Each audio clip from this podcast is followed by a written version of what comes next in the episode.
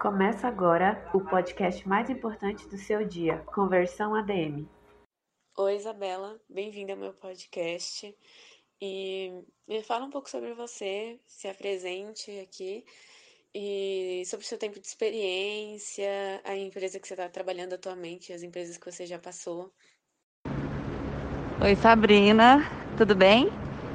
É, vamos lá, eu sou mineira, tenho meus 28 anos já, sou mineira nômade, atualmente eu resido em Goiânia. É, e atualmente eu sou gerente de marketing de um grupo de concessionárias que atua em, em Belo Horizonte também. Então eu fico entre Goiânia e BH. Sou internacionalista de formação, é, pós-graduada em gestão empresarial. E desde então minha vida foi tomando um rumo para o marketing, né? Atualmente eu sou especializada em marketing digital com com foco em performance, então em, em mídias de performance, né? É, e enquanto gerente de, de marketing, eu cuido não só do marketing digital do grupo, mas também de, Created with free version for non-commercial gestão use. e execução de eventos, né? On e off. E atualmente eu trabalho com varejo, né? Um grupo de concessionárias. Então é B2C, mas eu tenho um, uma experiência um pouco vasta no, no B2B, né? Eu fazia eventos e marketing de relacionamento na Câmara Americana de Comércio, que é voltada para eventos e atualização de conhecimento corporativo. Então eu trabalhava diretamente com outras empresas. Certo, nossa, muito interessante. E, tipo, o que, que você acha mais legal de trabalhar com marketing? Então, o que, eu, o que eu mais gosto do marketing é a influência que tem em vendas. Eu já trabalhei é, com a área comercial e, e não gostava, nunca gostei. É, criei um- um- uma espécie de, de bloqueio com vendas, porque eu detestava ter que prospectar talvez um cliente que, que, que não fosse cliente, né, que não tivesse perfil de cliente, um, um, um potencial lead e convencê-lo de, do que eu estava vendendo. Então, eu sempre detestei esse processo. E, e o que eu mais gosto do, do marketing é que ele existe para que o vendedor, para que a área comercial é, simplesmente atenda, né? Então, ele, ele, o marketing, ele bem feito, ele, ele serve para procurar as pessoas certas no, na trajetória certa, na, buscando um Created with produto ou potencialmente use. desejando, é, despertando aquele desejo na pessoa certa. É, então, acho que a, a estratégia de marketing é o que mais interessa, porque é, ela cria né, o lead por si só. Eu acho que ela faz o trabalho que vendas não deveria fazer. É, e eu gosto muito também de trabalhar com, com marketing de performance, exatamente porque você pode mensurar tudo aquilo, né? Não fica só no achismo. E eu gosto muito de, de mensurar o trabalho que eu faço, ver aquilo se transformando em resultado e potencia- é, potencialmente ajustando o que eu faço para entregar um resultado ainda melhor ou ajustando caso não esteja funcionando. Então, eu gosto muito de, de mexer com a, com a mensuração do marketing. Uhum, entendo, é algo que você coloca no seu planejamento, você pensa ali e depois você vê os resultados. E o que, que você acha mais complicado de fazer no marketing? Olha, eu acho que o mais complicado é a integração do marketing com outras áreas.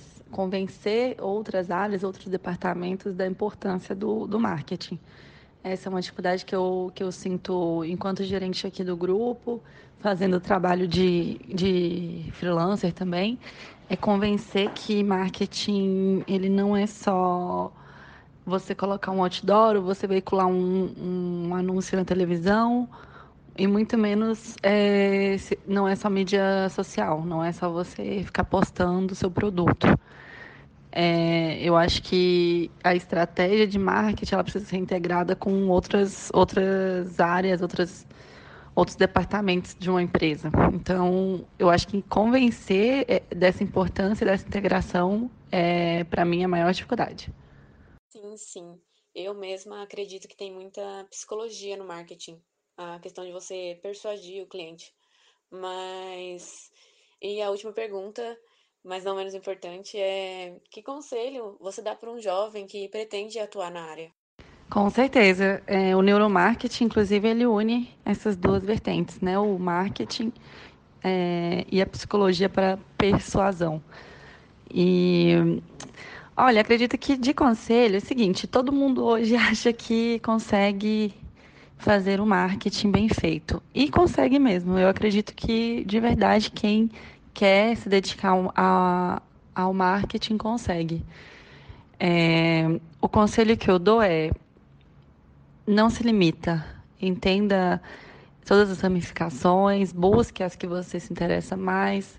É uma área muito ampla, então é legal você entender de, de tudo um pouco, mas também é, depois se especializar em alguma frente que você sente mais afinidade.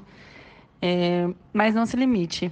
Estude. É, marketing é. Eu, eu falo que é como estudar medicina. Você nunca deixa de estudar. Você nunca sai Created with formado free version for e termina o non-commercial use. aprendizado. Você precisa constantemente atualizar seu conhecimento, principalmente com o marketing digital, que a cada minuto nasce uma ferramenta nova, uma, uma nova maneira de você atingir o usuário. E então se dedique. Se você quer, se dedique. Não faça como uma, uma segunda opção. É, se você quer trabalhar com outra frente e quer um marketing bem feito, contrate um profissional de marketing. Mas se você quer ser o profissional de marketing, se dedique e não se limite. Acho que é esse o conselho que eu tenho, porque todo mundo é sim capaz de fazer, de trabalhar com marketing. Sim, perfeito. Muito obrigada, Isabela, pela participação. E eu encerro a entrevista por aqui. Muito obrigada mesmo, de coração. Oi, Eduardo. Bem-vindo ao meu podcast. E me fala um pouco sobre você, eh, se apresente aqui, conta um pouco da, da sua experiência no financeiro. Olá, Sabrina, tudo bem? Muito obrigado pelo convite. É uma honra poder participar do seu podcast. Eu me chamo Eduardo Guimarães, tenho 31 anos e sou natural aqui do estado de São Paulo. Eu sou formado em gestão empresarial pela FATEC, a Faculdade de Tecnologia do Estado de São Paulo, ou Centro Paula Souza, e a minha área de atuação hoje é em finanças. A minha carreira ela foi desenvolvida a maior parte do tempo na área administrativa, onde eu tive a oportunidade de passar por diversas áreas e setores, como RH, compras, fiscal e financeiro, com ênfase em contas a pagar e contas a receber. Certo, e quanto tempo assim você tem de atuação nesse setor? E, se possível, em qual empresa você está trabalhando atualmente? Bom, eu entrei na FATEC no ano de 2010 e me formei em 2013. Mas antes de entrar lá, eu já trabalhava desde 17 anos com administração. Então eu posso dizer que eu tenho mais de 13, 14 anos de experiência na área. E em relação ao trabalho atualmente, eu me desliguei em 2019 para abrir um negócio próprio. Entendi. E o que que você acha mais legal assim de trabalhar no financeiro? Na verdade, eu gosto muito de todas as áreas pela ligação que elas têm entre si e os processos que elas desenvolvem em conjunto. Mas o financeiro ele se destaca para mim, pois eu sempre gostei de lidar com números, cálculos e eu gosto de enxergar como eles se complementam nos processos de uma organização. Por exemplo, num fluxo de caixa onde você tem as entradas dos valores, um contas a receber, e depois você cruza essas entradas versus as saídas, que é o contas a pagar. E dependendo de como você movimenta essas transações, você gera um outro processo que se chama conciliação bancária, que nada mais é do que verificar o que foi feito através de um extrato bancário. Então eu gosto muito dessa parte processual financeira, do começo, o meio e o fim de toda a transação, de como o dinheiro entrou, como que ele saiu e para onde que isso pode ser investido, para onde que vai, se você tem um lucro, se você tem um prejuízo. Então eu gosto muito de ter essa visão analítica da coisa. E só complementando, eu gosto muito dessa parte analítica financeira, porque é ela que te permite enxergar se o negócio ele é saudável, se o negócio ele é rentável. Porque no fim das contas, tudo que importa para qualquer empresa, qualquer organização é quanto que sobrou no seu bolso. Depois de ter pago tudo, depois de ter feito tudo. Sobrou bastante? Sobrou suficiente? Né? Muitas empresas elas elas acabam quebrando, elas acabam abrindo falência porque não sabe, por exemplo, calcular um imposto. É, muita gente acha assim, poxa, legal, eu vendi X, mas peraí, eu estou pagando Y. Quanto que sobrou? Ah, mas por que, que eu paguei tudo isso? Por conta do imposto. E a gente sabe que no nosso país os impostos eles são muito altos. Né? Muita gente não sabe calcular um ICMS, uma ST, está na substituição tributária. É, inclusive o departamento financeiro ele trabalha em paralelo com o RH, folha de pagamento, com a parte de fiscal, Created with free version for non-commercial use. com tributário, com contábil. Então, resumidamente falando, a parte de análise financeira é o que vai definir se o seu negócio compensa ou não continuar. Sim, sim, você analisa diretamente o lucro que você está tendo e vê o desempenho da empresa, se está indo bem, se não está. É muito interessante mesmo. E o que, que você acha mais complicado de atuar nessa área, mas que não é tão legal assim de fazer? Na verdade, eu gosto de todos os processos que envolvem as finanças, do começo ao final. Mas eu já trabalhei, por exemplo, em empresas que movimentavam milhões, mas elas não tinham um sistema de computador integrado. Era tudo preenchido manualmente, em formulários de papel, e isso é muito complicado. Pois de repente uma pessoa precisa buscar uma informação, ela tem que ir até a outra, pedir para ela ir buscar no arquivo físico, para enfim resolver um problema que ela poderia ter resolvido em dois segundos. Eu acho inclusive que foi assim por muito tempo em muitas empresas e eu não ficaria surpreso se tivesse alguma empresa trabalhando dessa maneira ainda hoje. É, depois veio o computador, com o uso das planilhas do Excel, e já facilitou bastante para você organizar e gerir melhor as informações. Mas outras empresas já foram mais adiante e investiram em tecnologia, em sistemas integrados, onde a pessoa do outro lado do mundo precisa utilizar uma informação, em dois ou três cliques ela já consegue. Isso não acontece só em finanças. Tá? Created with free version for É, então, non-commercial resumindo, use. a parte que eu não gosto é, é o mau uso da tecnologia para gerir as informações, principalmente quando se trata de valores financeiros. Pois isso te faz perder muito tempo. E esse tempo você poderia estar otimizando outro processo dentro da empresa, visando trazer mais rentabilidade. Sim, a tecnologia ela realmente facilita, faz com que todos os setores consigam se comunicar com muita facilidade e acredito que isso é muito importante. E se você fosse dar um conselho para algum jovem que pretende atuar na área, que conselho você daria? Bem, aos jovens que pretendem ingressar na área, eu deixo aqui meu conselho. Busque sempre estudar conteúdo relacionado a finanças, conhecer as principais ferramentas e as mais utilizadas no mercado hoje. O que, que é isso, para que, que serve e o que, que faz. Pois infelizmente o mercado está muito concorrido, mas também muito carente de bons profissionais com conteúdo e bagagem adequada. Procure fazer cursos até mesmo rápidos ou de curta duração. Inclusive no site ou aplicativo da Udemy tem bastante coisa relacionada a finanças, contas a pagar e a receber, Excel, Power BI e alguns ERPs que são integrados com módulos financeiros, por exemplo, o SAP, Proteus Totus, e procurar sempre estar em constante atualização, pois o mercado ele exige isso hoje e muda muito rápido.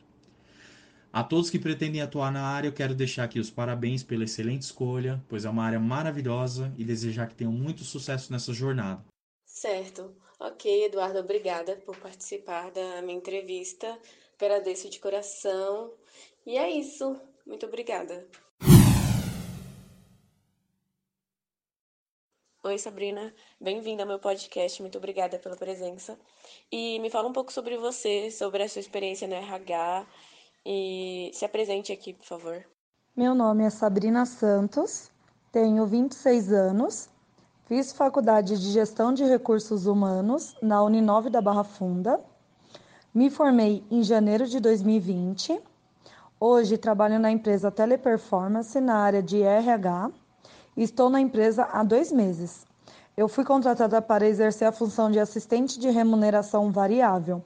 Meu trabalho é realizar auditoria nas planilhas de pagamentos.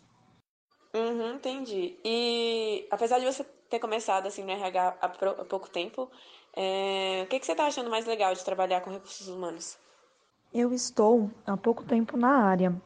Estou gostando muito, porque cada dia que passa eu aprendo mais. Muitas pessoas pensam que a área de recursos humanos realiza apenas contratação. Mas depois que eu entrei, eu vi que a área de recursos humanos faz muito mais que isso. Nós mexemos com cálculos, com pagamentos, folha de pagamento, com rescisão, é muitos cálculos e tem muita coisa por trás disso. Então é essa parte que eu mais gosto de conhecer as coisas, os cálculos novos, mexer com planilha. Eu gosto da parte administrativa. Então é por isso que eu estou gostando muito dessa área. E também porque o RH é, uma, é a base da empresa. Eles andam juntos. Sim, sim. E o que, que você acha mais complicado de fazer no RH? Para mim, o mais complicado do RH é a parte financeira, a parte de pagamentos. Essa parte é bem complicada, porque chega a semana de pagamento, bomba de serviço, bomba de informações, são muitos funcionários, então são muitos cálculos para fazer. E aí é muito complicado. Se você tem que prestar muita atenção para ninguém receber um valor errado, porque salário é uma coisa muito importante e os seus funcionários dependem daquele salário. Então você não pode errar nenhuma vírgula, nem um real a mais, nem um real a menos. Então a parte que eu acho bem complicada da RH é a parte financeira. Sim, tem que ter muito controle na hora que você está passando tudo direitinho. Tem que analisar todo o desempenho do funcionário para não fazer nada errado. E se você fosse dar um conselho para quem pretende atuar na área, um jovem, que conselho você daria? Meu conselho para os jovens que vão ingressar agora na área de RH é, mesmo terminando a faculdade, continuar sempre estudando e sempre se atualizando das novidades. Fazer um curso por fora da faculdade, como um curso de Excel, curso na área financeira, sempre estar se atualizando sempre estudando, nunca pare de estudar. Sempre corra atrás de coisas novas para aprender coisas novas, porque o RH é uma caixinha de surpresa. Você entra com um pensamento em uma coisa e começa a trabalhar, você vê que lá dentro do RH tem muitas coisas, são muitas informações. Então, todo curso que você fizer a mais vai te ajudar muito dentro do, do RH. Então, meu conselho para o jovem é: terminou a faculdade, continue se atualizando, fazendo uns novos cursos e se aperfeiçoando cada vez mais. Que aí você vai ter um grande sucesso na área de RH. Certo, muito obrigada pelo conselho, Sabrina, e agradeço a participação aqui no meu podcast de coração. Muito obrigada. Oi, Diego, muito obrigada por aceitar participar do meu podcast. Bem-vindo.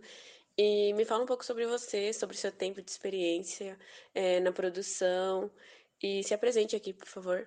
Olá a todos, meu nome é Diego Oliveira, é, tenho 38 anos, sou engenheiro de produção, é, tenho pós-graduação em gestão industrial farmacêutica, trabalho na indústria farmacêutica há 18 anos.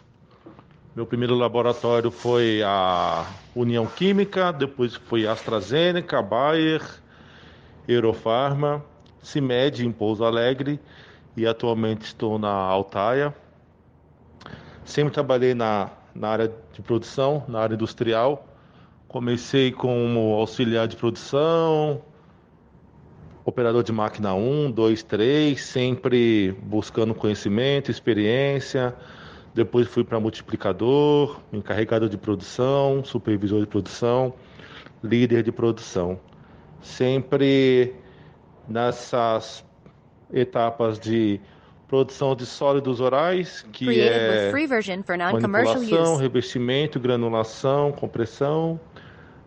Também tenho grande experiência na parte de embalagem final, que é embalagem primária, que é em bristagem ou em vase de medicamentos e embalagem secundária, que é encartuchamento, fechamento de, de produtos farmacêuticos, sempre nessa área.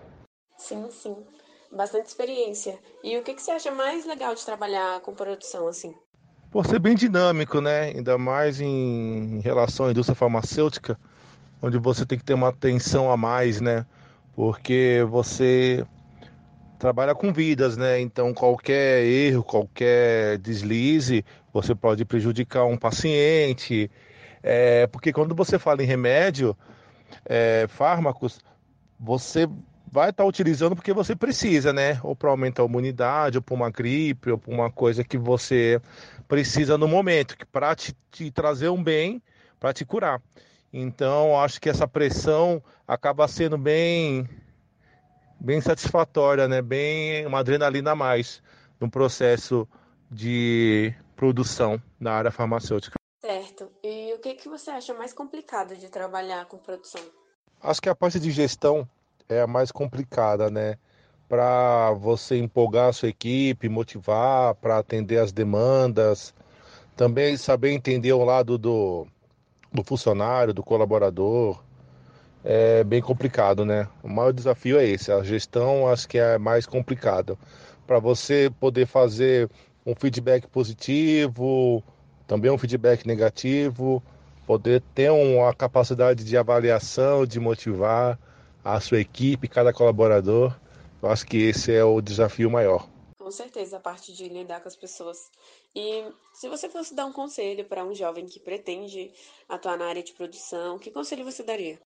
Se especializar, conhecer mais o processo, se identificar com a área produtiva, ainda mais com a indústria 4.0 crescendo a largos passos, ainda mais após a pandemia, vai crescer muito. Eu acho que esse é o segredo aí para quem quer ingressar na, nessa área tão competitiva que é a área industrial. Sim, tá sempre preparado para as mudanças. É, muito obrigada por participar da minha entrevista, Diego. Muito obrigada mesmo, de coração. Oi, Paulo. Muito obrigada por aceitar participar do meu podcast.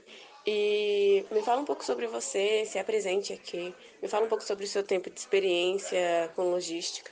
Olá, Sabrina. Tudo bem? Bom dia. Meu nome é Paulo Santana, trabalho no condomínio Village Panambi né, há 13 anos, na área de logística há mais ou menos 3 anos.